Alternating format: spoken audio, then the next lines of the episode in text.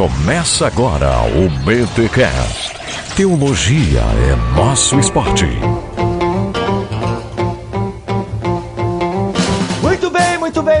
Bem. Começa mais um BTcast, o de número 53. Eu sou o Rodrigo Bibo e com essa parábola não dá pra fechar os olhos. Eu não entendi, cara. Cara, vou, vou entender, vou entender. Aqui é o Mark e a parábola do bom samaritano revela uma grande falha de caráter em mim, que é um nome bonito pra pecado. Eu sou o Paulinho e eu estudei as parábolas erradas. tá certo, tá certo. E aí, Paulinho, bem-vindo, cara. Há tempos não grava aí um BTcast com a gente, hein? Tamo de volta, cara. Quer dizer, eu tô sozinho aqui, mas tô de volta. E é muito bom gravar com vocês. Saudades. Bom, mas você não estudou todas erradas, né, Paulinho? Pelo menos a certa você estudou Eu também. estudei a certa e mais duas que eu achava que ia gravar também. Olha, eu, é, pois é, enfim, a gente trocou uns e-mails aí, eu entendi Eu- uns oks e. Eu super abundei na graça, cara. Olha aí, coisa boa, né, cara? Pessoal, estamos aqui para falarmos sobre a parábola do bom samaritano. Batida. Batida, batida. Penso que quem está na igreja há algum tempo já ouviu uma pregação sobre ela, mas mesmo assim eu imagino que existem coisas óbvias no reino de Deus que sempre de novo nós precisamos ouvir e sempre uma coisinha ou outra a gente aprende, sempre uma frasezinha ou outra encaixa de uma maneira melhor e tal. Então por isso nós estamos na série Parábolas e vamos falar sobre o bom samaritano, ou talvez nem tão bom assim. Fique, cono- Fique conosco, meu, isso é bem, isso é bem rádio. Cara. tipo, não troque de estação, tá ligado? Cara, que, desculpa, gente, é que eu gravei muito rádio essa semana. Comercial rapidinho e a gente já volta. Foi mal, gente, desculpa, foi mal mesmo. Ai, ai. Eu nem sei como continuar agora, tá ligado? Eu fique conosco que tá na Não, mas a gente precisa falar que o Alex não tá aqui, né? Ninguém percebeu ainda, né? É, se ninguém percebeu ainda. Caraca, velho. Se ninguém percebeu ainda, o Alex não pôde participar novamente aí por motivos de força maior. Ele tá com visita. Puxa, Ele tá viajando pela Europa. Vamos, nada de ficar. Ele tá Aqui, né? No dia dessa gravação, colocou lá no Twitter: Bora para mais um tour. Ah, mano. Lá no, no Allianz Park, lá no, no estádio de. Arena. Famosão lá. Arena. É. E, e a responsabilidade que vocês me colocam, né, cara? Substitui o Alex. Outra vez foi substituir o Mac. Tá É. fácil pra mim aqui. Olha aí, não. Mas ele volta no próximo BTcast, ele estará com a gente. E Max, será que a gente já pode adiantar que vai ser um BTcast arrebatador? Oh yeah! Olha, já depois dessa não precisa falar mais nada. Olha aí. E teremos um convidado, o cara, ele é quase a mãe de Ná da escatologia evangélica. Vocês já gravaram esse programa? Vocês Não. Não? Não, mas o cara é bom, o cara é bom. O cara já gravou com a gente, inclusive é o BTcast mais baixado, é o que a gente gravou com ele. De milênio? É, é assim, a gente promete aqui, mas, né, vai que acontece uma coisa e ele não pode gravar. Mas tá agendado. Vai que ele é arrebatado e a gente fica. Não, eu não achei legal essa daí. É porque eu vou subir, entendeu? Eu vou subir, eu vou subir, eu vou subir. Eu vou subir. Se o Lázaro vai subir, pô, né? Quem não vai? Ai, Deus de enrolação, pessoal. Vamos para concílios e guilhotinas aqui no BTcast.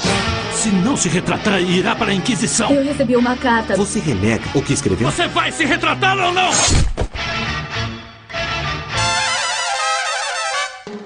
E hoje temos ouvintes inquisidores sedentos de sangue aqui nesse Concílios e Guilhotinas. O nosso carrasco trapezumba tá com o dedinho coçando pra puxar aquela cordinha da guilhotina. Tem ouvinte aí querendo a cabeça dos BTcasters aí por muito pouco. O Iago Martins, aquele lá do BTcast sobre ministérios fracassados, reportou uma guilhotinada, só que foi uma guilhotinada gramatical, não foi nenhum erro teológico. Ele reporta um suposto erro cometido pelo Alex no BTcast 52 com o Wilson Port sobre aconselhamento bíblico, onde o Alex, ao se referir à legitimidade do uso dos medicamentos antidepressivos, ansiolíticos e tal, ele usa o termo faixa preta. E o Ale- E o Iago, nosso ligeirinho da web gospel aqui do Brasil, diz que o correto seria tarja preta. Porque, segundo ele, não temos nenhum tipo de medicamento artista marcial para que seja faixa preta. Muito bem. De fato, o termo mais comumente usado é a expressão tarja preta, mas, olhando por um lado, não deixa de ser uma faixa preta. Entendemos que pode ser um termo intercambiável, tem uma certa ambiguidade. E, além do mais, não vamos também ser tão intransigentes assim, demasiadamente santos, como diz a palavra de Deus. Olha aí, eu tô bíblico hoje, hein? Então, por isso, nós vamos poupar dessa vez a cabeça do Alex. Mas, Iago, fica ligado aí que quem sabe da próxima tu pode fazer as vezes de um vingador de sangue aqui no Concílios e Guilhotinas. O João Henrique também mandou um e-mail para nós reportando uma outra guilhotina, dessa vez sim teológica. Lembra que eu falei no BTcast passado que o Alex tinha deixado uma brecha e tal, e que era para vocês ouvintes se larem pesquisar e tudo mais? Então, o João Henrique, que já tinha escrito um comentário lá na postagem do irmãos.com do BTcast 50, dessa vez mandou e-mail com a guilhotinada, reportando o seguinte, né? O Alex lá no BTcast 50, que foi um resumão aí dos melhores momentos dos primeiros 49 BTcasts, ao falar sobre o adultério de Davi com Batseba, disse que o Urias já havia morrido quando o suposto adultério ocorreu. Conhecendo o Alex como eu conheço, eu imagino que ele tenha sido irônico quando ele falou isso, mas de qualquer forma, a história diz que não foi isso que aconteceu, que o Davi de fato adulterou com Batseba quando Urias ainda estava vivo e que aí sim Davi pega e manda trazer o Urias que estava na frente de batalha e queria fazer com que ele dormisse com a esposa para que a coisa ficasse tudo bem e colocasse panos quentes por cima. Ok, a guilhotinada é essa e a cabeça do Alex já poderia estar hoje com uma guilhotina Mach 2 com duas lâminas. A primeira faz, a segunda faz. Contando com a do Iago, que infelizmente não foi, e essa do João Henrique, que também não vai ser. E eu vou explicar. Temos uma segunda cláusula aqui no Concílios e Guilhotinas, sendo que a primeira é que só vai valer guilhotinada que for mandada por e-mail, e a segunda cláusula é que não haverá guilhotinada retroativa. Isso é, se você fez uma maratona de BTcasts e lá no 18º BTcast você descobriu um erro que eu ou o Bibo ou o Alex cometemos. Já passou, gente, faz muito tempo, e aí a regra agora é a seguinte, só vai valer guilhotinada do BTcast anterior. Ou seja, nós estamos agora no BTcast 53. Isso quer dizer que no próximo BTcast, o 54, se houver guilhotinada, só vai ser reportada desse BTcast, do 53. Então, do 52 para trás não vai valer mais, beleza? Então, dessa vez o Alex aí, ó, ó, olhou para cima e viu a laminazinha chegando, mas o carrasco teve que segurar a corda no último minuto para tristeza dele. Então, essa é uma decisão aí da cúpula do BTcast. Fizemos um concílio, reunimos aqui, ficamos meses discutindo isso, como requer um concílio que se preze. E também nós não vamos ficar afrouxando a corda aí para ficar tão fácil para arrancar a nossa cabeça não, viu? Mas para não deixar o João Henrique na mão, ele continua aqui no e-mail após a guilhotinada, parabenizando aí a equipe BTcast pelo trabalho que a gente vem fazendo. E ele fala uma coisa aqui bem legal, é, quer dizer, eu acho que seja legal, né? Mas assim, ele caiu na real porque ele comenta que apesar de todo o envolvimento dele na igreja onde ele congrega, sabe, sendo o superintendente da escola dominical, ele diz aqui que como o Iago mesmo disse, teve que esfregar a cara na terra de tanta vergonha. Mas ô João, não foi em vão, cara, não foi em vão. Mas de qualquer forma, ele fala que depois que começou a ouvir o BTcast, passou a estudar muito mais. O, o trabalho que a gente veio fazendo serviu de um grande estímulo para ele e buscar mais conhecimento, para a glória de Deus, é claro. E que por causa disso, ele acabou se tornando calvinista, não sei nem o que falar, porque, né, enfim, e amilenista. E essa aí sim eu assumo, se bem que provavelmente o mérito deve ser do reverendo Leandro Lima, e que ele passou a ser um amante da teologia. Inclusive que a vida espiritual dele melhorou absurdamente. Olha aí, contradizendo aí aquele senso comum dentro do evangelicalismo brasileiro que diz que teologia esfria as pessoas, né? Não é nada disso, a gente tá vendo aí que o BTcast, aliado aí com outras iniciativas de outras comunidades e igrejas, vem fazendo a diferença. João, cara, muito obrigado por esse e-mail que nos alegra tanto, sabe? É o tipo de comentário que deixa a gente realmente feliz. O Gladstone Antônio da Silva, vulgo Tom Tom, ele que coloca no e-mail aqui, de Betim, Minas Gerais, depois de ter escutado o último BTcast com Wilson Porte, ele menciona aqui que teve um tempo na sua vida dentro da igreja e chegou um momento que ele precisou confessar alguns pecados e ele conseguiu achar amigos com quem pudesse fazer isso. Ao que, depois do feito, ele menciona aqui que saiu um fardo enorme das costas dele e ressalta aqui como é importante poder compartilhar as aflições e conseguir receber dessas pessoas com quem nós podemos contar bons conselhos, orações, né, conversas onde um edifica o outro. E por fim, ele agradece aqui também o nosso trabalho e diz que mesmo em meio a muitas provações, ele a cada 15 dias acaba sendo edificado pela hemorragia nasal que o BTcast sempre causa aí. Gladstone, valeu, mano. Só depois explica esse negócio de tonton aí, viu? O Marcos Vinícius, de São Paulo, capital, diz que ele e o irmão dele, o Henrique, são professores na EBD, na Igreja Cristã Evangélica do Jardim Clarice. Ele fala aqui que achou o BTcast meio que por acaso lá no site do irmãos.com e quando ele precisou achar algum material sobre Espírito Santo, ao que ele acabou se deparando com o BTcast sobre Trindade e disse aqui que ajudou muito. Claro, né? Como não poderia deixar de ser. Eita humildade. ele ainda fala que não poderia deixar de citar o BTcast sobre o milênio, que extrapolou a, o conceito de hemorragia nasal. E ele diz ainda que foi um nocaute digno de Holyfield. Que beleza. E por fim também nos parabeniza aí pelo nosso trabalho. Valeu, Marcos Vinícius. Cara, Deus abençoe vocês aí, viu? E por último, o Clairton Israel de Jesus simplesmente diz o seguinte: BTcast é simplesmente o melhor podcast que eu vi. Não sou eu que tô falando, é o nosso ouvinte, o Clairton, e vamos respeitar a opinião dele. Ele também nos parabeniza pelo trabalho, pela dedicação e tal que a gente tem aqui, pelo esforço em trazer o conteúdo pra galera. E também que depois de seis anos afastado da igreja, ele começou a ouvir o BTcast. E aí, quando ele chegou naquele episódio sobre desigrejados, ele voltou correndo pra igreja dele, que é a Assembleia de Deus, e que esse BTcast foi mesmo decisivo na caminhada cristã dele. Que legal, Clairton. Benção, mano, como diria um bom pentecostal. Cara, é isso aí. Esse é o efeito BTcast gerando boa prática na vida dos ouvintes. E falando em efeito BTcast, que já fazia algum tempo que não figurava por aqui, olha o que o Rafael Oliveira tem para nós. Efeito BTcast.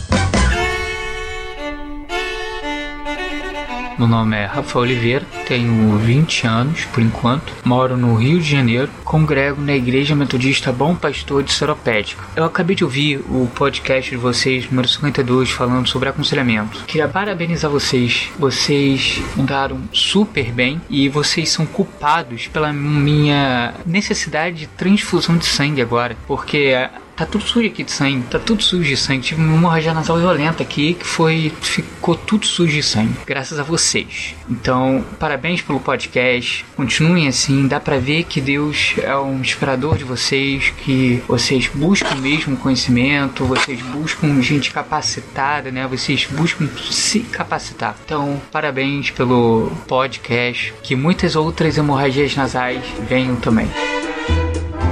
Olha aí, o Rafael Oliveira deve estar precisando de sangue até agora, então, doadores de sangue de plantão, entre em contato com o Rafael. Não, brincadeira.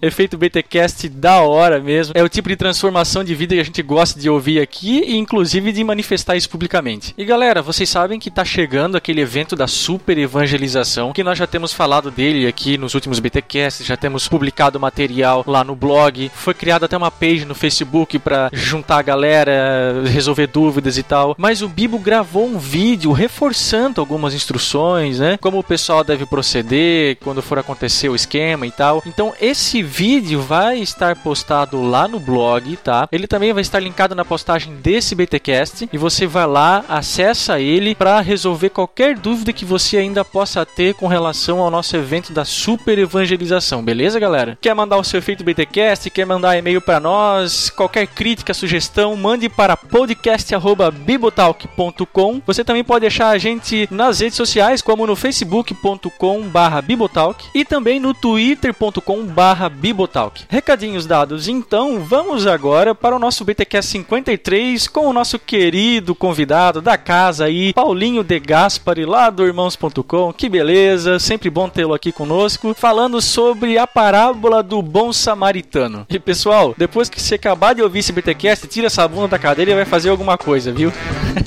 Valeu! Brasil!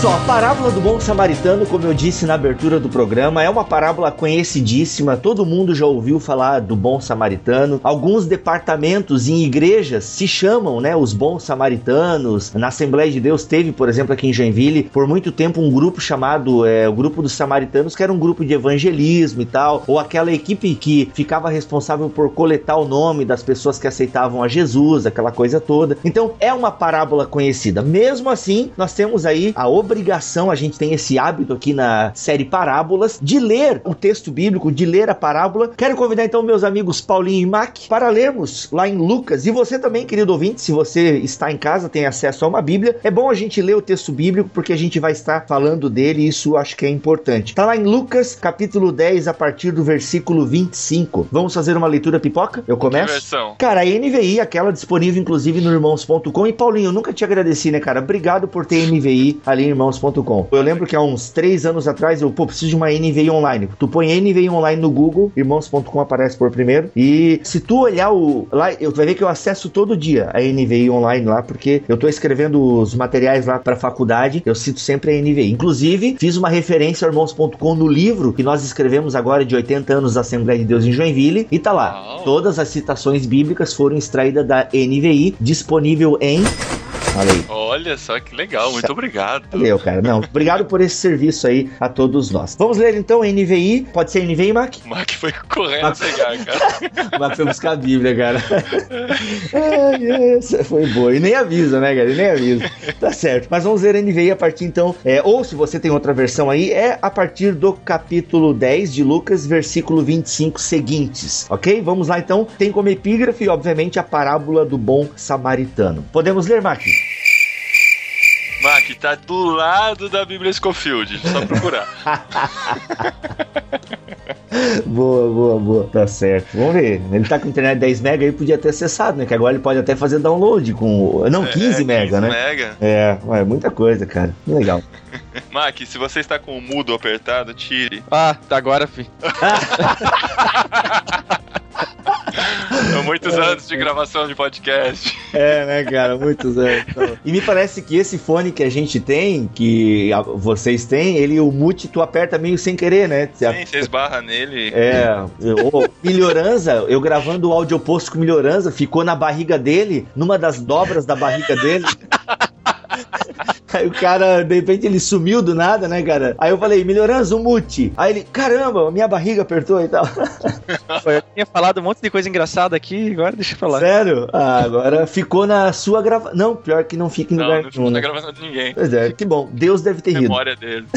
Vamos lá, então. Vamos lá, eu, Mac e Paulinho. Certa ocasião, um perito na lei levantou-se para pôr Jesus à prova e lhe perguntou: Mestre, o que preciso fazer para herdar a vida eterna? O que está escrito na lei? Respondeu Jesus. Como você a lê? Ele respondeu: Ame o Senhor, o seu Deus, de todo o seu coração, de toda a sua alma, de todas as suas forças e de todo o seu entendimento. E ame o seu próximo como a si mesmo. Disse Jesus: Você respondeu corretamente, faça isso e viverá. Mas ele, querendo justificar-se, perguntou a Jesus: E quem é o meu próximo? Em resposta, disse Jesus: Um homem descia de Jerusalém para Jericó quando caiu nas mãos de assaltantes. Estes lhes tiraram as roupas, espancaram-no e se foram, deixando-o quase morto. Aconteceu estar descendo pela mesma estrada um sacerdote. Quando viu o homem, passou pelo outro lado. E assim também um levita, quando chegou ao lugar e o viu, passou pelo outro lado. Mas um samaritano, estando de viagem, chegou onde se encontrava o homem e, quando o viu, teve piedade dele. Aproximou-se, enfaixou-lhe as feridas, derramando nelas vinho e óleo. Depois colocou-o sobre o seu próprio animal, levou-o para uma hospedaria e cuidou dele. No dia seguinte, deu dois denários ao hospedeiro e disse-lhe: Cuide dele, quando voltar, lhe pagarei todas as despesas que você tiver. Qual destes três você acha que foi o próximo do homem que caiu nas mãos dos assaltantes? Aquele que teve misericórdia dele, respondeu o perito na lei. Jesus lhe disse: Vá e faça o mesmo. Socorro! Socorro! Socorro! Essa parábola ela é autoexplicativa e há até alguns estudiosos, alguns teólogos que classificam essa palavra como história de exemplo. Ou seja, está muito claro quando Jesus encerra a parábola vá e faça o mesmo, mas antes disso, na verdade, o que Jesus fala no versículo 37 é uma repetição do que ele já fala no versículo 28. Você respondeu corretamente: faça isso e viverá. O mestre da lei, provavelmente esse fariseu, ele estava se Ele sabia, o Antigo Testamento, ele fala muito do amor ao próximo. Tá muito claro o amor a Deus e o amor ao próximo que o Antigo Testamento ensina. Tá muito claro isso. Se o cara era mestre da lei, ele estava muito ciente que a pergunta dele era uma per... na verdade a pergunta dele até questionam alguns, não era bem essa aqui. Claro que a pergunta é essa aqui, mas o que está por trás da pergunta do cara não era bem herdar a vida eterna. Antes desse diálogo que Jesus está tendo com o mestre da lei, a partir do versículo 10, na verdade, já antes no capítulo 9, se começa a falar muito da chegada do reino de Deus, né, do estabelecimento do reino de Deus, das características do reino de Deus. É como se a pergunta dele fosse: Senhor, o que eu preciso fazer para estar nesse reino que tu vem anunciando para nós? E quando ele faz essa pergunta para Jesus, Jesus ele pega e responde: Cara, tu não é mestre da lei? O que, que a lei tá dizendo? O interessante aí desse mestre da lei que ele chega, ele não chega na humildade, né, de querer aprender, na verdade, o que Jesus tá querendo dizer? Ele tá querendo saber, tá querendo colocar Jesus numa questão complicada, né? Uhum. Porque todo mundo sabia das condições dos judeus naquela época. Ele tava querendo saber até onde ia o limite. Às vezes na nossa igreja a gente vai muito disso, né? A gente quer saber até onde a gente pode ir, até onde a gente consegue chegar perto o suficiente do pecado, mas sem pecar. E eu Hum. percebo que ele tava querendo isso também, né? Qual que é o limite? Até quando eu preciso ajudar as pessoas, até quando eu não preciso? Quem é o meu próximo? Dentro de qual círculo em volta de mim? Até onde eu vou? Até qual círculo eu vou para que aquela pessoa seja considerada meu próximo, né? E Jesus vai por um exemplo extremo já. Até existia uma discussão na Halaká, que são escritos rabínicos e tal. Se eu não me engano, é escritos rabínicos. Se não for isso, me mandem pra guilhotina. Mas se tinha já essa discussão entre os rabinos da época, onde é o código da santidade ou o código da misericórdia? Ou seja, eu posso infringir uma lei para cumprir outra? Era uma pergunta que rolava na época. Porque a gente entende que existiam códigos para os sacerdotes, para os levitas, e até se não me engano, o Kenneth Bailey que vocês leram, ele explica até bem esses códigos, né? Lá da aliança, em Levíticos, que existia uma série de restrições para o sacerdote e para o levita, que eles não podiam ter contato com moribundos, com pessoas mortas ou que tivessem aparência de morta e estivessem É, isso tá correndo. na lei de Moisés, né? Que ele não podia ter contato com defuntos, não é? Sim, justamente. Ou é Mas só o Nazireu que não podia? Agora me confundo. Não, eram os dois, os sacerdotes, o, sumo sacer- o sumo sacerdote e o nazireu. Eram os Aham. dois que realmente não poderiam. Então se tinha essa discussão. E aí, mas o Antigo Testamento tá repleto. Por exemplo, alguém abre aí de vocês que tem boa internet, abra lá em Levítico 19, pô, 18, acho que é isso. Eu Não é- procurem vingança nem guardem rancor contra alguém do seu povo. Mas daí É. entra, mas ame o seu próximo como a si mesmo. Isso, ou seja, então já tá claro. E 18:5 também fala para obedecer os decretos de Deus. E no próprio Antigo Testamento existem leis que falam do estrangeiro e o estrangeiro também está incluso nesse meu próximo. O problema, como tu bem levantou aí, Paulinho, é que existia essa pergunta e essa dele, na verdade não é pergunta, existia uma delimitação de quem era o próximo do judeu. Aham. É Mas ele- existiam o- os círculos, né? Que o centro desses círculos era o próprio judeu. O primeiro círculo em volta dele era os parentes mais próximos. Uhum. Depois o outro círculo eram os outros parentes, né? Os familiares. E finalmente o círculo daqueles que proclamavam descendência judaica. E, ou que se- tinham se convertido ao, ju- ao judaísmo. Uhum. Todo mundo que estava fora, é, os prosélitos, todo mundo que estava fora desses círculos era considerado um estranho. Uhum. Nunca podia ser considerado um próximo, né? Então eles tinham que se importar com quem estava dentro dos círculos. E só reforçando antes do Mac falar o que tu falou, Paulinho, existe até, é, tá, isso tá em Tobias, se eu não me engano, que é um escrito apócrifo, tem na Bíblia de Jerusalém, inclusive, fala, parafraseando agora, ó, dê comida, né, ou coloque comida num túmulo de um judeu e não dê ao estranho. Eu até, cara, tinha que achar isso aí, porque pra você ver o bairrismo, né, atualizando na linguagem de hoje, pra gente perceber o bairrismo, tipo, coloca a comida lá no túmulo de um cara morto, né, coloque a comida lá e não dê para um estranho, e principalmente um samaritano, que era uma mistura, né, de povos e até eles acreditavam em coisas parecidas que os judeus acreditavam, tinha o Pentateuco, mas o monte da adoração era um outro monte, ou seja, era um povo muito odiado, né, cara? Mas aqui, ó, também a relação do doutor da lei, dos judeus em geral, mas principalmente dos sacerdotes, doutores da lei e tal, com a lei, era uma relação muito estreita. né? Estreita no sentido de interpretação, né? Onde a lei estava acima de qualquer coisa. Inclusive, se achava que a lei era caminho para a vida eterna. né? A observância da lei. Depois, Paulo lá vai fazer todo um tratado para tentar colocar isso por terra, né? Uhum. Tem um, um outro lance dessa questão que o Paulinho estava falando sobre o círculo do próximo do judeu, e até tu mencionou agora que um escrito de Tobias É, a respeito disso, né? Tem outro Uhum. escrito chamado Eclesiástico, lá em 12, 1, 7. Ele fala lá que se o judeu ele ajudar o pecador, é como se ele estivesse ofendendo ao próprio Deus. Uhum. Então, na parábola, pegando isso como, como background, faz sentido, né? Não tô dizendo que justifica a atitude, né? Até porque Deus é misericordioso e vai além disso. E é uma interpretação errada por parte dos doutores da lei. Mas justifica no entendimento dele, porque se ele ajudasse o viajante que foi assaltado, de forma que ele era um pecador, né? Entre aspas, ele estaria aí é, indo contra o próprio Deus. Socorro! Socorro!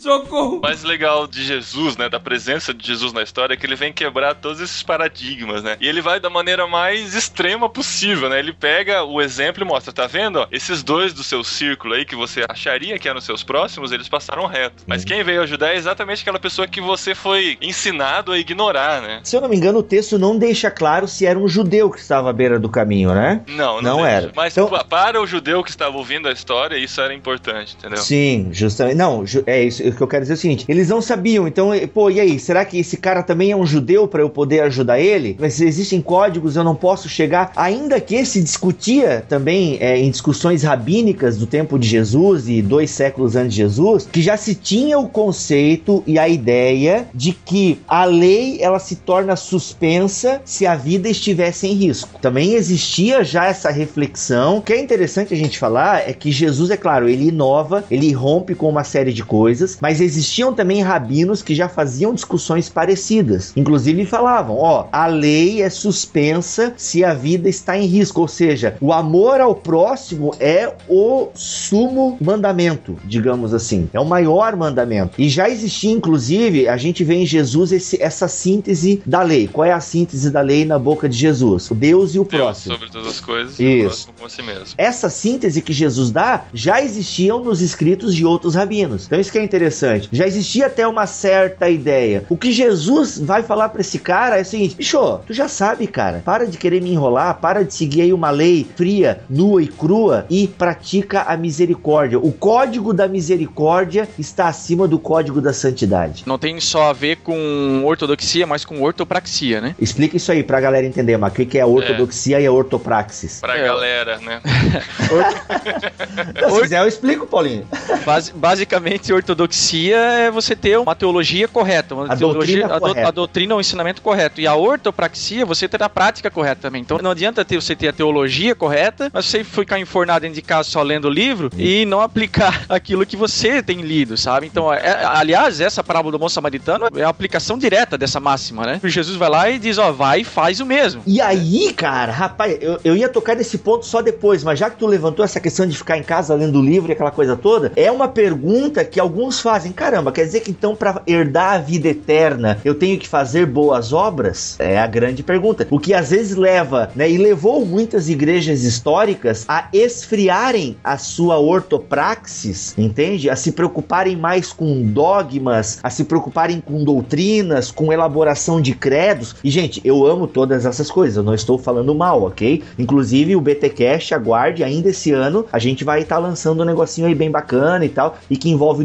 doutrinas. Então, assim, é, eu não- sou contra isso, mas leva a reflexão, né? No afã de querer se afastar de tudo que cheira a salvação por obras, acabou deixando, né, algumas questões importantíssimas de lado. Então, se preocuparam com uma ortodoxia, com a elaboração de credos e teologias sistemáticas e uma sistematização da fé e se esqueceram da prática da fé. Não é tanto que a gente percebe que muitas igrejas históricas hoje em dia estão correndo atrás disso. Tiago, que fala muito sobre fé e obras, né, em capítulo 1 e 22, ele fala: tornem-se praticantes da palavra e não somente ouvintes. E Isso. não somente ouvintes, enganando-vos a vós mesmos. Quer dizer, se você só ouve e guarda pra você e não pratica, você tá se enganando, porque não serve pra nada, né? Serve pra você, mas o seu papel no mundo não tá sendo cumprido. E essa questão de ver na parábola samaritano um possível endosso de salvação pelas obras, eu puxo aqui 1 João 4,20. Se alguém afirmar eu amo a Deus, mas odiar seu irmão é mentiroso. pois quem não ama seu irmão, a quem vê, não pode amar a Deus a quem não vê. Os grandes mandamentos citados estão juntos, né? Uma coisa é consequência da outra. Se você ama a Deus, você vai amar e, e se importar com seu irmão. E aí sim há o pressuposto de salvação, porque pra você fazer isso, vamos lá, né? Você precisa ter um coração redimido pra você amar uma pessoa, não só fazer porque é certo. A gente às vezes pode querer enfocar aqui na parábola do bom samaritano só a atitude, mas o sentimento de misericórdia também é necessário. E tanto é que Jesus, como verdadeiro intérprete da lei, que ele vai interpretar corretamente Deuteronômio 6:5 e Levítico 19:18, né, que são os dois grandes mandamentos, ele coloca o debate em outras bases, né? A lei é maior que amor, que parece que é o discurso do doutor da lei. Não, a lei toda, na verdade, é baseada no amor. Por isso que ele resume nos dois primeiros mandamentos que vão enfocar o amor de Deus. Socorro!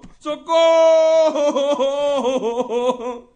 Socorro! Voltando na questão do próximo, né, cara? O problema, como o Paulinho já definiu aqui e o Mac, é que existiam limites da palavra próximo. Existiam limites. Por que, que nós gostamos de limites, cara? E aqui já fazendo até uma aplicação. Por que, que o legalismo faz tanto sucesso? Ou melhor, por que, que igrejas legalistas estão lotadas? Vocês nunca se perguntaram? Cara, como é que aquela igreja que cobra uma série de coisas não pode fazer um monte de coisa? Por exemplo, tem igreja Por que. Porque o Eu- cara não pode nem usar calça jeans, digamos assim. Tem igreja que o cara não pode nem usar calça jeans no culto e tal. Mas por que, essas igrejas estão cheias e tal? É, Eu acho que é porque as pessoas gostam de ter as coisas bem definidas e fechadas e as regras claras pra não precisar pensar. né? O povo não gosta de pensar, não gosta de raciocinar.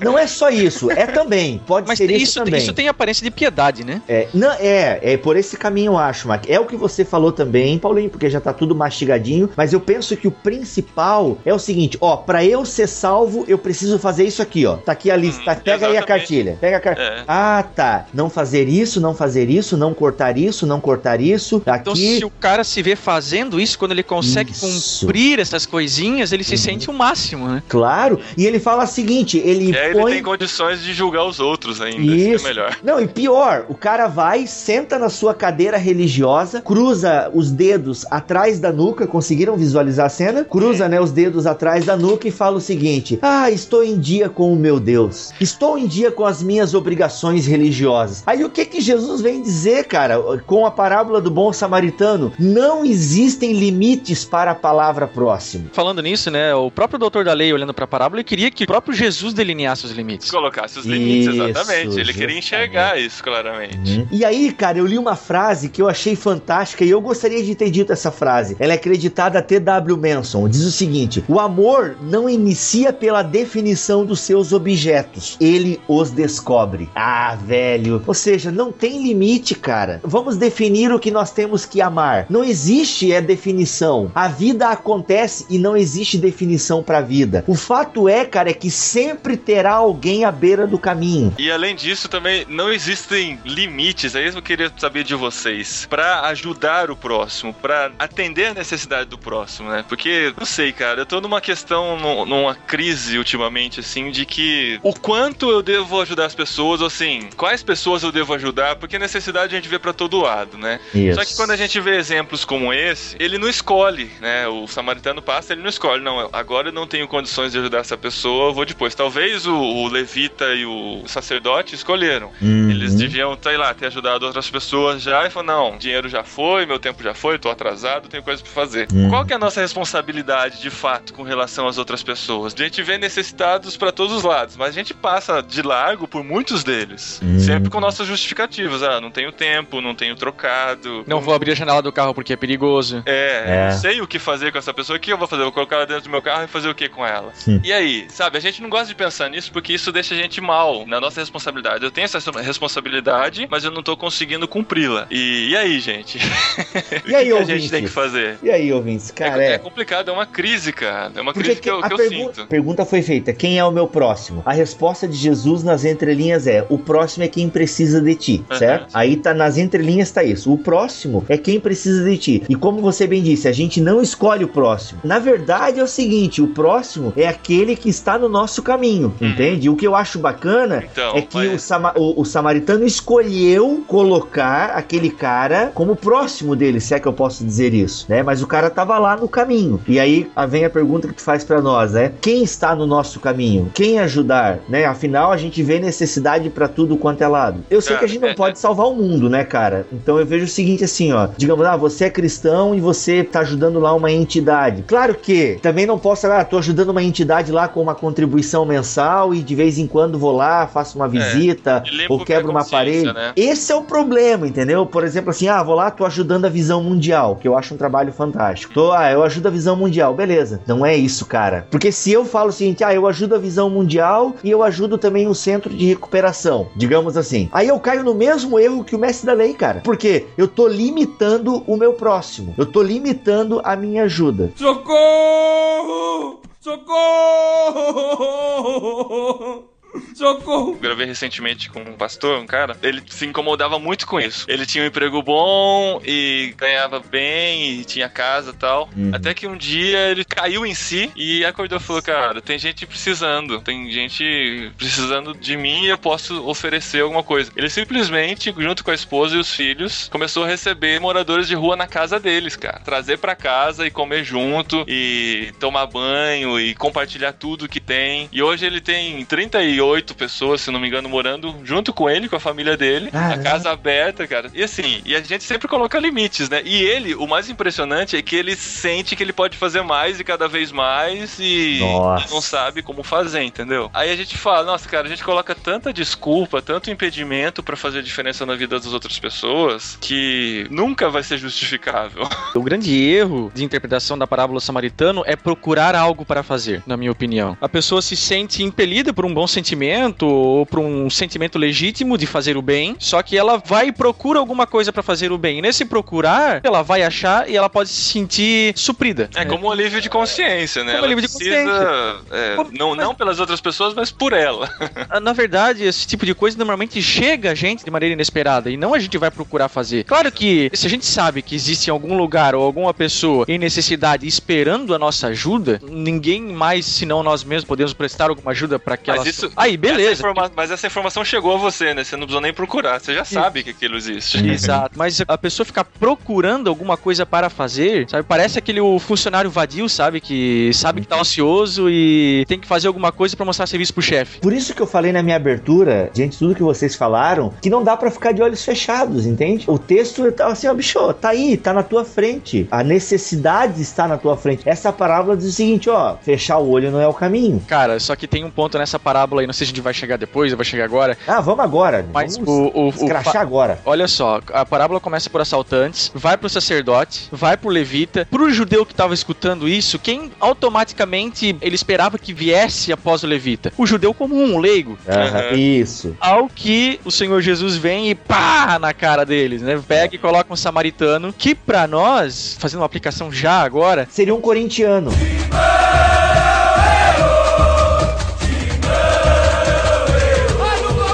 Cara, nesse sentido, tem uma atualização. Um grupo de jovens da Assembleia de Deus de Florianópolis fizeram um curta-metragem atualizando a parábola do bom samaritano. E, cara, e nessa parábola também, um piá tá voltando de algum lugar e ele é agredido, né, por uma galera que assaltam ele e ele fica estirado na calçada. Aí passa um grupo de jovens que veio da vigília, passa acho que um sacerdote católico e quem ajuda o cara, um travesti, é que ajuda, entendeu? Ou seja, a ajuda veio de alguém, cara, que a gente não esperava, né? Justamente isso. É o anti-herói. só pra contextualizar aqui, né? O samaritano pro judeu, talvez você não saiba disso que tá ouvindo, era tipo brasileiro e argentino, né? Eles tinham assim uma relação de ódio com os samaritanos, assim, e era impensável não só ajudar um samaritano, como sofrer algum tipo de ajuda por parte do samaritano. Isso. Eles preferiam, sei lá, ficar na rua morrendo, esfaqueado, do que ser ajudado. Tanto é que um dos autores que a gente estava lendo aqui como referência, ele coloca isso nas suas considerações, que o samaritano, ele correu muito risco de vida em todos os momentos por ter ajudado aquela pessoa que poderia ter sido um judeu. Porque se fosse um judeu, ele poderia ter tido como vingador de sangue, porque na lei da vingança de sangue permitia que, como foi os assaltantes que quase mataram aquele judeu, não achando o assaltante ou alguém da família, a pessoa mais próxima, que naquele caso seria o samaritano, seria que pagar o pato, por assim dizer. Então, quando ele vai na estalagem e ele deixa o seu nome. Parece que ele tem algum tipo de relação com o estalajadeiro, porque parece que ele é um comerciante e tal. Ele, ó, deixa ele aí que quando eu voltar eu pago. Então tudo isso, cara, faz com que o samaritano estivesse correndo um risco de vida, mas existia essa relação de ódio do judeu por parte do samaritano. Na primeira década da era cristã, E vice-versa, né? E vice-versa. Vice-versa. é. é porque assim, a gente, o samaritano é colocado aqui como o bonzinho da história. Então as pessoas tendem a achar isso na parábola, né? Na- Normalmente. Não, os samaritanos matavam muitos judeus também, cara, tá? Exatamente. É, tanto que eu uso o termo o bom samaritano, né? É. Que isso aí já é uma epígrafe e não tá no texto original. É. Só pra vocês terem uma ideia, os judeus odiavam tanto, mas tanto os samaritanos, por conta de uma situação que ocorreu lá na primeira década da era cristã, onde os samaritanos espalharam ossos, Ossos. no, no pátio do templo. E, cara, tu imagina, os judeus ficaram malucos. Como o judeu pira. Se contaminaram, então, com todas aquelas leis de purificação. Eles trollaram os judeus, né, cara? Nossa, cara, imagina a relação que eles assim, não podiam ver a samaritana na frente que eles queriam o couro dos caras, né? Pra quem entende esse background e consegue entender a reação do judeu, pelo menos interiormente, né? O que ele estaria, estaria sentindo quando Jesus pega e pá, não era um judeu amigo de vocês, era um samaritano. E que não fez a pergunta quem é o meu próximo. Se ele perguntasse, tem todas essas implicações que tu acabou de falar pra gente. Socorro! Socorro! Socorro! Quando a gente pergunta quem é o nosso próximo, cara, pá, a gente já tá errado, sabe? Aí alguns fazem um- uma confusão com o versículo de Paulo lá. Paulo fala pra ajudar os irmãos na fé e tal, primeiramente. Aham. Cara, é complicado isso aí. Claro que a gente tem que ajudar os da casa também, mas não é bem assim. A gente não pode focar só nos da casa, senão a gente fica fechado no nosso próprio umbigo. A igreja é uma instituição tão abrangente, tão poderosa, que ela pode cuidar dos de casa e ela tem a necessidade de cuidar do próximo. E aí, eu quero ler para vocês, nesse sentido, uma frase do Gutierrez, que tá num livro de ética do Roy May, e ele diz o seguinte: A parábola do bom samaritano termina com a famosa inversão que Cristo apresenta ao interrogante inicial. Perguntaram a ele: Quem é o meu próximo? Quando tudo fazia pensar que o próximo é o ferido à beira do caminho, Cristo perguntou: Quem desses três lhe parece que foi o próximo do que caiu nas mãos dos assaltantes? Próximo foi o samaritano que se aproximou do ferido e o fez seu próximo. Olha aqui, cara, isso aqui que eu acho detalhe. E o fez seu próximo. Aham. Próximo, como foi dito, não é aquele que encontro em meu caminho, mas aquele em cujo caminho me coloco. Toma essa. Nossa, Jesus era muito inteligente no sentido de fazer com que o próprio judeu desse a resposta. É a maiêutica de Sócrates, que era também uma prática que o Sócrates, né, antes de Jesus, já praticava. Ele fazia o próprio interrogador, né, o interrogante, parir a ideia, né? Ele fazia o próprio camarada chegar à conclusão, É, voltando, né, com perguntas, a pergunta que anteriormente o cara tinha feito. Raciocínio racional. Meu Senhor do céu. Mas é mais ou menos isso aí, entendeu? Claro, ficou claro. E nós usamos muito, né, cara, diante de uma agenda eclesiástica lotada. Se você vai analisar a grade de programação das igrejas, elas estão socadas. É, eventos de segunda a segunda nas igrejas, entende? Então, nós viramos papa-templos. Muitas vezes, né, nós evangélicos, é, pentecostais, falamos mal dos católicos, né, que adoram certas coisas, e mas nós adoramos o templo. Confundimos, inclusive, igreja com o templo de Salomão e com o templo do Antigo Testamento. Temos uma série de ritos e a gente se envolve tanto com a programação da igreja que a gente acaba cometendo o mesmo pecado do sacerdote e do levita. Pessoal, que diga-se de passagem, repito aqui, eles tinham sim, eles poderiam sim ajudar aquele moribundo, porque ao mesmo tempo que existiam códigos que falavam para eles não se contaminarem, mas esse código mesmo era para o sumo sacerdote. O sacerdote e o levita poderiam ajudar sim pessoas se elas estivessem em necessidade. Existiam códigos para isso. Por quê? Porque o estrangeiro também é contemplado nas leis do Antigo Testamento, na lei de Moisés. Né? O cuidado com o estrangeiro também é contemplado. Ele se torna um próximo a partir do momento que ele está vivendo com você, a partir do momento que ele está na mesma região que você. Então existia sim condições. Então poderia ser que eles não ajudaram porque estavam querendo cumprir só parte do código da aliança ou porque estavam estavam com medo dos assaltantes também. Então, Mas é, eles podiam ter presumido que o viajante estava morto, né? Que se estivesse morto, e eles aí entra. enterrar, cara. entra em- É, Eles- mas tem toda aquela questão do toque e tal. Ele não, ah, não vou me aproximar do morto porque eu vou ficar é, impuro. Aí o ritual de purificação era bem dispendencio- dispendicioso, demorava uma semana e era caro porque você tinha que sacrificar novilho e tudo mais. Isso sacerdote. Aí depois vem o levita atrás, vê que o sacerdote não fez aquilo. E quem é o levita para contestar o sacerdote que era a classe mais alta? Porque se o levita vem e ajuda, ele poderia passar aí, o levita foi lá e contestou a a interpretação da lei do sacerdote. O que eu quis dizer é que eles poderiam ajudar, mas não quiseram. Por quê? Porque é dispendicioso. Como é que é? Dispendicioso, é caro, dá uma série de É trabalhos. dispendioso. Dispendioso. Dispendioso, nossa, vai chover de Hadouken. Vai chover de Hadouken, pois é. o que eu quis dizer é que eles poderiam ajudar, mas não, dá muito trabalho, entende? E aí o que, que eu quis dizer? Que a igreja hoje em dia, e quando eu falo igreja, gente, eu tô dizendo eu, Paulinho, Mac, a igreja, tá? A igreja como um todo faz a mesma coisa. Ela passa de largo. Por quê? Porque dá muito trabalho. Por exemplo, assim, muitas igrejas têm dinheiro. Elas poderiam muito bem criar um centro de, sei lá, vamos pegar. Tem muito centro de recuperação para drogados. Mas, cara, como eles passam necessidade? Por quê? Porque a igreja não investe dinheiro ali. Tá entendendo? Isso é só um exemplo bem tosco. Cara, mas aí as igrejas poderiam, sabe, estar envolvidas em projetos maiores. E tem um professor meu que uma vez ele disse uma frase que eu concordo de certa forma. Ele fala o seguinte: as ONGs surgiram porque a igreja negligenciou seu papel de transformadora do mundo. Então, a ONG que cuida disso, disso, daquilo. A igreja deveria estar envolvida nessas coisas. E repito, ela é uma instituição poderosa que daria conta de fazer isso, se fosse bem organizada e não tivesse tão preocupada com os ritos do templo. É Entendeu? isso mesmo, cara. Tenho Putz. dúvida disso. A gente negligenciou e precisou surgir pessoas que cumpriram esse chamado. E aí, É. Paulo vai falar que a questão do sacrifício não é mais um sacrifício no templo, mas é um sacrifício vivo. E o sacrifício vivo somos nós. Somos nós, exatamente. E cidade que forma, né? Seria uma legítima aplicação da parábola do bom samaritano, onde você vai e ajuda o próximo, independente de quem ele seja. Né? Agora, procurar ou deixar de fazer as coisas porque, ah, o que, que os outros vão pensar de mim? Né? Olha, eu preciso manter a minha santidade, eu preciso manter a minha imagem. O que, que vão achar se me ver comendo com prostitutas ou como o próprio Jesus fazia e, e era acusado disso, né? E isso leva a outra, uma outra reflexão também, porque é um ideal que na sua plenitude não é alcançado por ninguém, né? Só que isso também não pode ser nossa justificativa, nossa desculpa pra não fazer nada, né? A gente não consegue mudar o mundo, então a gente não vai fazer nada, né? É, eu já falei isso aqui no BTcast e repito. Eu não consigo mudar o mundo, mas se eu mudar o mundo de uma pessoa, caraca, já é super válido. Pra aquela pessoa fez toda a diferença. Toda a diferença. Socorro! Socorro! Socorro! O fato é, cara, essa parábola quer dizer o seguinte pra nós: eu nunca estou livre das minhas obrigações de amar. Ponto final. Eu nunca vou estar, pô, beleza, cumpri as minhas Já obrigações. cumpri, exato. Já cumpri. Não tem limites, né? Então, entrando no clichê, amar, o amor é sem limites. Fazer o bem sem ver a quem. Putz, assim tem um, é, tá muito é muito clichê, entendeu? Quem vê cara não vê coração. Não, esse não.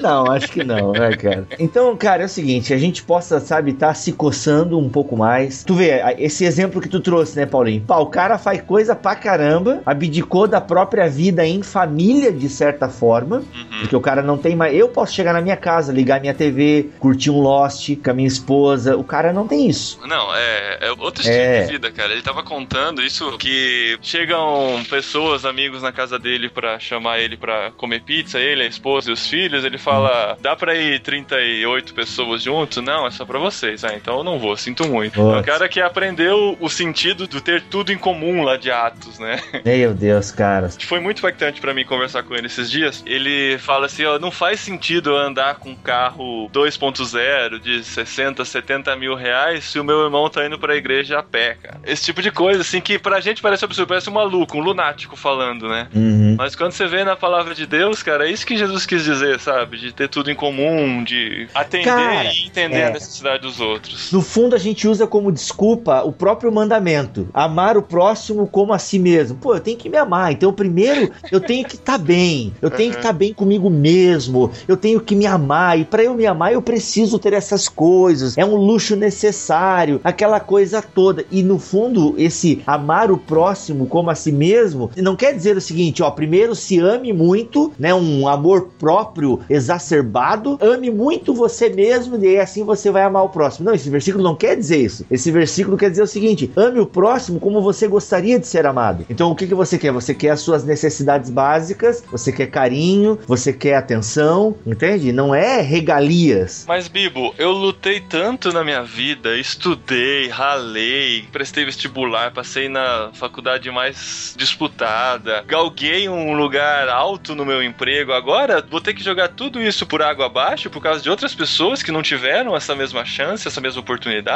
É. Mas, mas aí é que tá, não precisa. Não precisa porque aí vem a falsa piedade. A gente pode glorificar a Deus em qualquer coisa. Então você pode glorificar a Deus tanto no serviço social como você pode glorificar a Deus sendo executivo de empresa. E assim também, ah, vamos pegar um exemplo. A igreja de Jerusalém foi uma igreja mega piedosa, certo? A igreja de Atos lá e tal. E é uma igreja que doou tudo, entregaram tudo. E o que aconteceu? Jesus não voltou. E a igreja começou a passar necessidade. Aí Paulo arrecadar né, as ofertas na região da Caia. 1 Coríntios ou 2 Coríntios 8 e 9 é essa oferta para a igreja de Jerusalém que está passando necessidade. Então, assim, pegando o gancho com que o Paulinho e o Mac falaram, será que daria para todo mundo abrir mão e trazer pedintes para sua casa ou ir morar não sei aonde? Não tem como. Aí, cara, eu tô falando sem saber, tá? Então eu tô pensando agora junto com a galera aí. Não me crucifiquem nos comentários. Mas não dá para todo mundo ter uma vida como esse camarada que você entrevistou aí, Paulinho. Será que dá para todo mundo ter a vida como do cara? Fazer como o cara fez?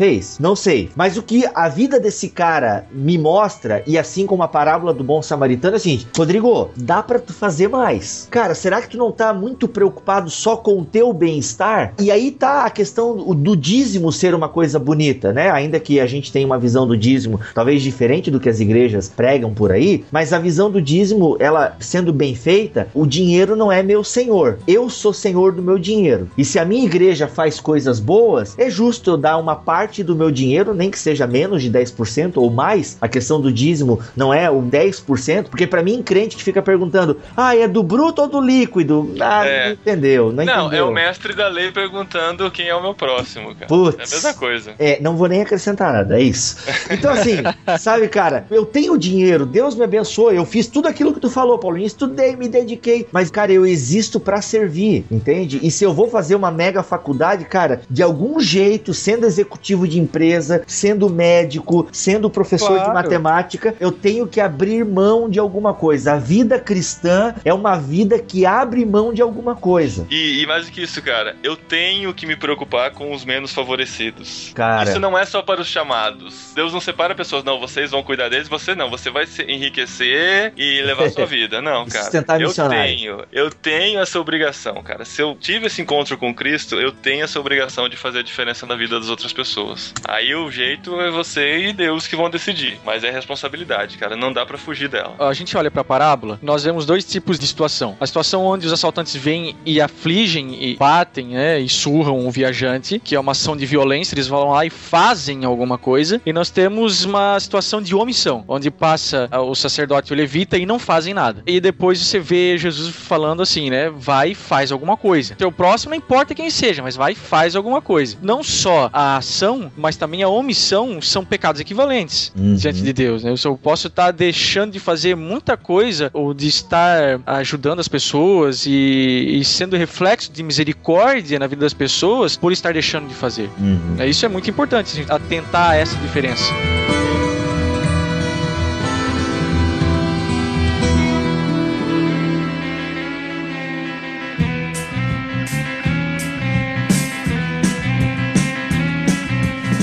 E vamos ficando por aqui, os comentários estão aí, pessoal. Vamos comentar, vamos pagar o salário dos podcasters. Você paga o nosso salário comentando, e nem que seja aquele comentário, pessoal, muito bom esse podcast. Isso é legal, tá? Não pense que é um comentário bobo, ele vale pra nós, a gente se alegra. Mas se você quiser também refletir um pouco mais sobre o texto, o que será que deixamos pra trás, hein? O que, que faltou a gente comentar aqui? Talvez faltou alguma coisa, uma explicação. Será que a gente vai pra guilhotina? É, alguém deu uma bola fora aí sem querer? Sei, tal, tal, tal. Então tá aí, pessoal. Utilize os comentários, nos ajude a pensar sobre esse tema e coloque aí nos comentários uma iniciativa que você fez, a sua igreja faz, que você acha bacana, é algo que, sei lá, alguém pode estar ajudando. Porque, assim, compartilhar post no Facebook não é fazer exatamente É. o bem o próximo, né, cara? Tipo, ajuda. Tem casos que pode ajudar, sim e tal, mas não é suficiente. Só não vem contar o que, que você faz pra aliviar sua consciência, que não serve, tá? É, também não. É,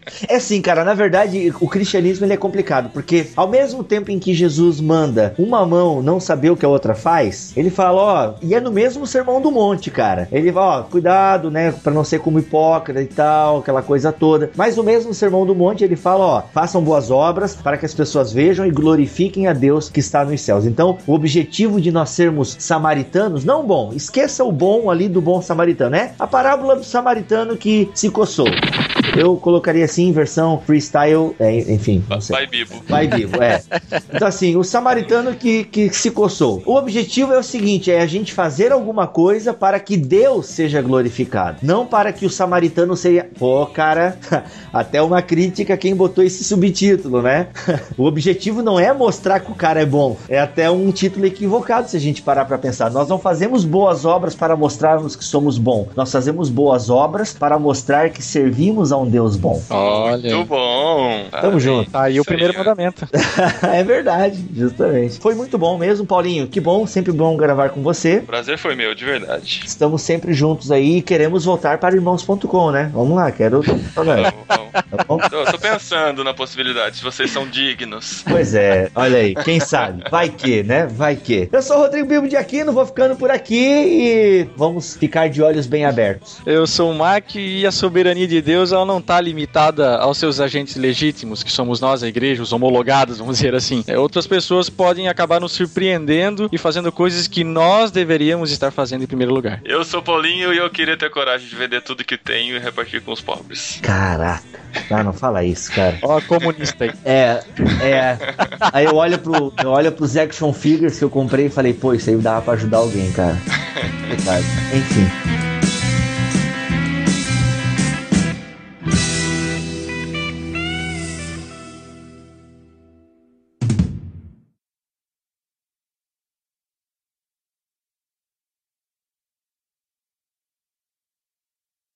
Aproximou-se, enfaixou-lhe. Meu, tá, agora. Desculpa aí. Vamos lá. Fachou, Lili! É difícil pronunciar essas palavras, a gente não usa, né? É, cara, o enfaixou-lhe é, é complicado. Deixa eu me recuperar aqui. sai, chocarrice, sai. Vamos lá. Só um pouquinho, gente, tá difícil. Desculpa aí, tá? Daqui a pouco o Mac vai falar, ô, piedade aí. Não, como é que é? O Mac uma vez me chamou a atenção. Reverência, reverência. Vamos lá. Não, mas foi sem querer mesmo. Vai lá. Ai. A gente põe no mute aí, eu ouço a respiração de vocês se alterar e eu já acho que vocês estão rindo. Ah, vou parar. Pois. Meu, versículo 34 nunca foi tão difícil.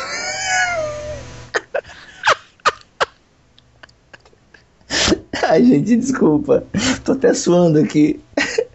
Ai, tô chorando agora. Eu não consigo. Eu não... eu não consigo ler porque eu tô lacrimejado. Só Eu tô piora. no mudo, eu tô no mudo. Ok, obrigado.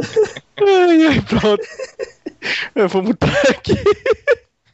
Ai, gente, tá difícil. Eu vou, eu vou ensaiar, tá? Aproximou-se, enfaixou-lhe as feridas e derramando neles vinho. Tá, vamos lá. Já tava valendo, cara. Não, Você parou. será? Vai lá então. Agora foi, agora passou.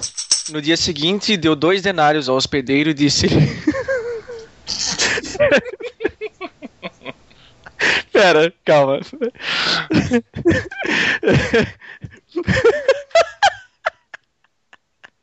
Ai meu Deus. Tá, chega. Calma, calma. Quando tudo fazia pensar que o próximo é o feriado Feriado à beira do Ferido, caminho. né, mano? Pô, eu botei feriado, cara. E pior que eu publiquei isso no Facebook. Não, o pior é você ler, né? É. O próximo é o feriado. Você Cara, entendeu? e, não, e tá publicado assim no Facebook, mas deixa quieto, vamos lá. Eu vou ler essa parte. Quando tudo.